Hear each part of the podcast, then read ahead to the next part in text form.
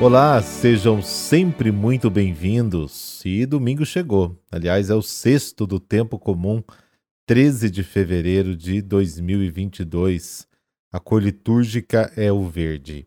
E amanhã começa o nosso curso bíblico, o estudo bíblico, na verdade, sobre o Evangelho de São João. Eu, particularmente, sou apaixonado por este Evangelho e é claro que você não vai perder.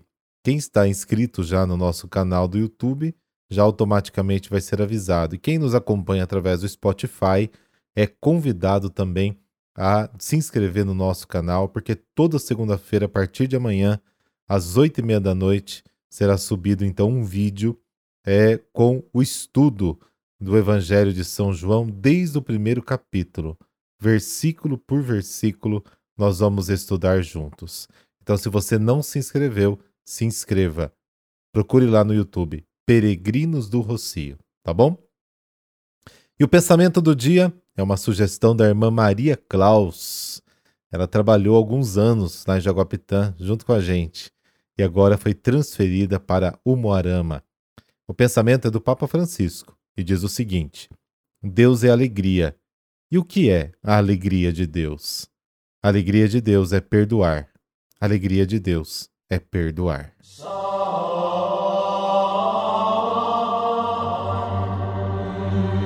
Pelo sinal da Santa Cruz, livrai-nos Deus, nosso Senhor, dos nossos inimigos. Ó Deus, que prometestes permanecer nos corações sinceros e retos, dai-nos por vossa graça viver de tal modo que possais habitar em nós. Amém.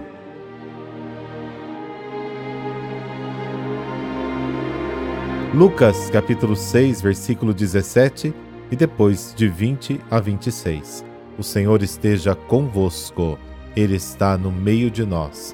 Proclamação do Evangelho de Jesus Cristo segundo Lucas. Glória a vós, Senhor. Naquele tempo, Jesus desceu da montanha com os discípulos e parou num lugar plano. Ali estavam muitos dos seus discípulos e grande multidão de gente, de toda a Judéia e de Jerusalém, do litoral de Tiro e Sidônia. E levantando os olhos para os seus discípulos, disse: Bem-aventurados vós, os pobres, porque vós é o reino de Deus. Bem-aventurados vós que agora tendes fome, porque sereis saciados. Bem-aventurados vós que agora chorais, porque havereis de rir. Bem-aventurados sereis quando os homens vos odiarem, vos expulsarem, vos insultarem e amaldiçoarem o vosso nome por causa do Filho do Homem. Alegrai-vos neste dia e exultai, porque será grande a vossa recompensa no céu, porque era assim que os antepassados deles tratavam os profetas. Mas ai de vós ricos, porque já tendes a vossa consolação. Ai de vós que agora tendes fartura, porque passareis fome. Ai de vós que agora rides, porque tereis luto e lágrimas. Ai de vós quando todos vos elogiam. Era assim que os antepassados deles tratavam os falsos profetas. Palavra da salvação. Glória a vós, Senhor.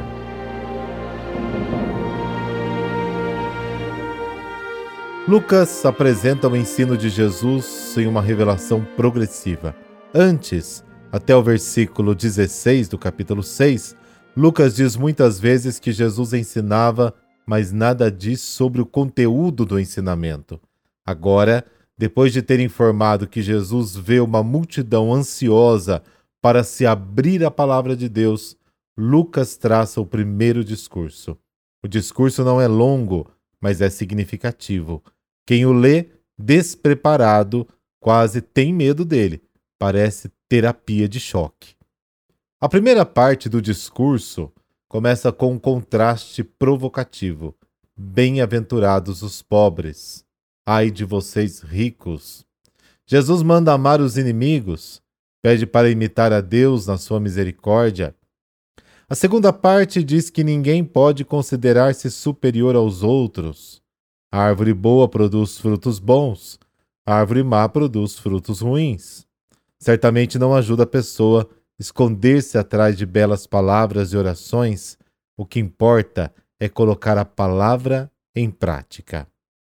E aí vemos as quatro bem-aventuranças. Bem-aventurados vós que sois pobres, porque vosso é o reino de Deus. Esta primeira bem-aventurança identifica a categoria social dos discípulos de Jesus. São pobres. E Jesus lhes garante: Teu é o reino dos céus. Não é uma promessa para o futuro. O Verbo está no presente. O reino já é deles. Apesar de pobres, já são felizes. O reino não é um bom futuro, ele já existe entre os simples. No Evangelho de Mateus, Jesus torna explícito o significado e diz: Bem-aventurados os pobres de espírito. São os pobres que têm o espírito de Jesus, porque há pobres que têm o espírito e a mentalidade da ganância. Os discípulos de Jesus são pobres e têm a mentalidade de Jesus. Na segunda e na terceira bem-aventurança, Jesus diz: Bem-aventurados vós que agora tendes fome, porque vos fartareis. Bem-aventurados vós que agora chorais, porque haveis de rir. A primeira parte dessa frase está no presente, a segunda no futuro. E agora, o que vivemos e sofremos não é definitivo. O que é definitivo será o reino que hoje estamos construindo com a força do Espírito de Jesus e construir o reino envolve, claro, sofrimento, perseguição, mas uma coisa é certa: o reino virá e vocês ficarão felizes. O reino é uma realidade presente e futura ao mesmo tempo. A segunda bem-aventurança evoca o cântico de Maria, encheu de bens os famintos. A terceira evoca o profeta Ezequiel, que fala do povo que suspira e chora por todas as abominações, cometidas na cidade de Jerusalém. E nós poderíamos até estender isso, né?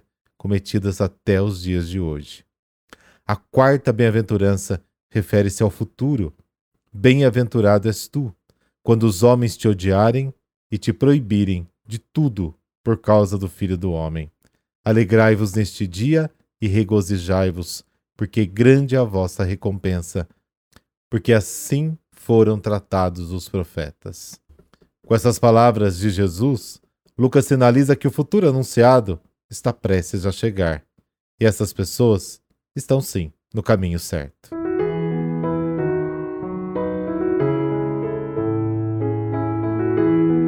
E hoje a igreja celebra Santa Catarina de Rite. A santa de hoje pertencia a uma nobre família, a família Rite da Itália, onde nasceu em 1522 sendo batizada com o nome de Alexandria. Ainda pequena, com seis anos, fez uma experiência num convento e passou a chamar-se Catarina. Mas com o passar do tempo desistiu e voltou para casa, mas não perdeu a disciplina e o desejo da vida consagrada. Teve possibilidade de casamento, mas a vida consagrada pulsava no seu coração. Com 14 anos, Catarina procurou de novo a vida religiosa e entrou num mosteiro dominicano. No convento, Catarina viveu a pura alegria, o sofrimento humilde, o desejo profundo de imitar Santa Catarina de Sena. O seu modelo de espiritualidade era Jesus crucificado. Contemplava de tal forma sua paixão e morte que alcançou a graça de comungar misticamente com os seus sofrimentos. Os dons místicos de Santa Catarina não eram motivo de orgulho. Sua vida comunitária era tão encarnada no Evangelho que chegou a ser, no convento, mestra de noviças e superiora por mais de 40 anos. Mulher santa, equilibrada e de espírito engenhoso, Santa Catarina de Rite era amiga de santos homens, entre eles os papas Marcelo II, Clemente VIII e Leão XI. Também manteve correspondências com São Felipe Neri e São Carlos Borromeu. Era grande conselheira espiritual. Foi fecunda escritora, recomendava o domínio de si, a luta e a mortificação dos sentidos para se abrir à graça da alegria e da paz. Santa Catarina de Risse, ou de Rite, recomendava a devoção à sagrada paixão e morte de Cristo, também a docilidade ao Espírito Santo, para se chegar ao total abandono aos braços do Pai e sua vontade. Morreu em 1590. Foi beatificado em 1732 pelo Papa Clemente XII e canonizada em 1746 pelo Papa Bento XIV. Ó Deus, concedei-nos pelas preces de Santa Catarina de Rite, a quem destes perseverar na imitação de Cristo, pobre e humilde, seguir a nossa vocação com fidelidade e chegar àquela perfeição que nos propusestes em vosso Filho, por Cristo nosso Senhor. Amém. Dessa bênção do Deus Todo-Poderoso, Pai, Filho e Espírito Santo. Amém. Bom domingo, até amanhã e não se esqueça, começa o nosso curso bíblico, o nosso estudo bíblico do Evangelho de São João às oito e meia da noite. Até lá!